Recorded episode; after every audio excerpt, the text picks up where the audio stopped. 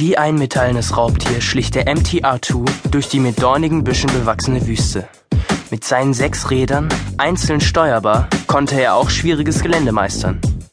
Er rollte durch ein ausgetrocknetes Flussbett und kletterte ohne Mühe das steile Ufer auf der anderen Seite empor. Die sechs Menschen in dem etwa 200 Meter entfernten Bunker beobachteten jede seiner Bewegungen durch ihre Ferngläser. General Palmer hielt den Atem an. Wenn das Experiment wieder fehlschlug. Ein alter M1-Panzer rollte in der Nähe des Flussbetts durch den Sand. Er wurde vom Bunker aus ferngesteuert. Der MTR-2 verharrte. Palmer konnte sehen, wie seine drehbaren Kameraaugen der Bewegung des M1 folgten. Beute anvisiert.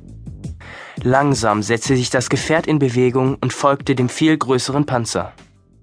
Sie werden sehen, General. Diesmal klappt es, sagte Colin Sanders, der Leiter des Projekts.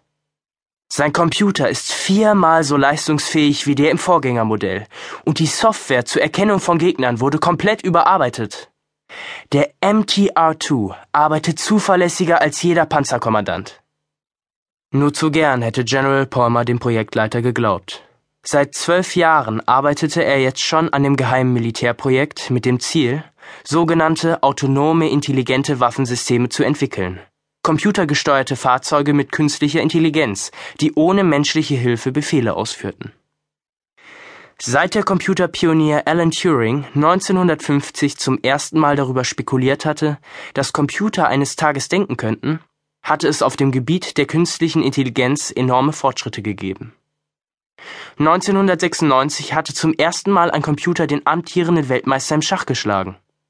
2008 war in einer Fernsehshow ein Volkswagen vorgestellt worden, der sich ohne Fahrer durch einen komplizierten Hindernisparcours bewegt hatte Sogenannte Smart Bombs, die sich eigenständig den Weg zu ihrem Ziel suchten, waren bereits im ersten Golfkrieg eingesetzt worden. Vollautomatische Drohnen flogen über feindlichen Luftraum und machten Aufklärungsfotos. Es war der Traum eines jeden Generals, eine Armee von Maschinen, die jeden Befehl ohne Fragen befolgte, die keine Angst und keine Gnade kannte. Doch General Palmer kannte auch die Schattenseiten der Technik. Das Projekt hatte immer wieder Rückschläge erlebt.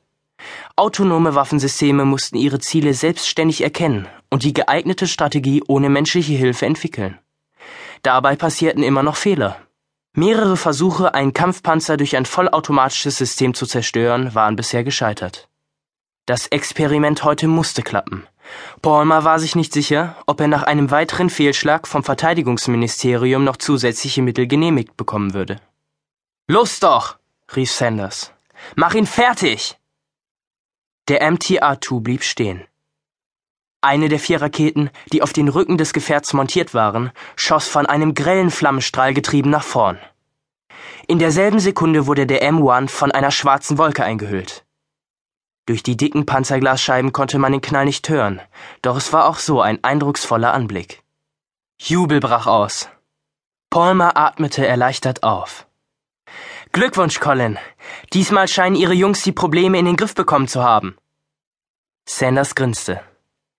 Ein oder zwei Jahre noch, und es gibt niemanden mehr auf der Welt, der unsere Armee aufhalten kann. Palmer nickte.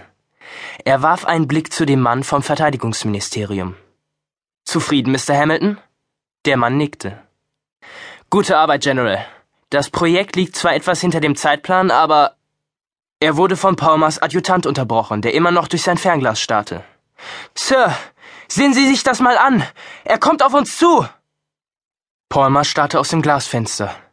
Tatsächlich raste der MTR-2 genau auf den Bunker zu. Er fuhr über eine Bodenwelle und hob dabei kurzzeitig vom Boden ab. Dann stoppte er abrupt, nur noch hundert Meter entfernt.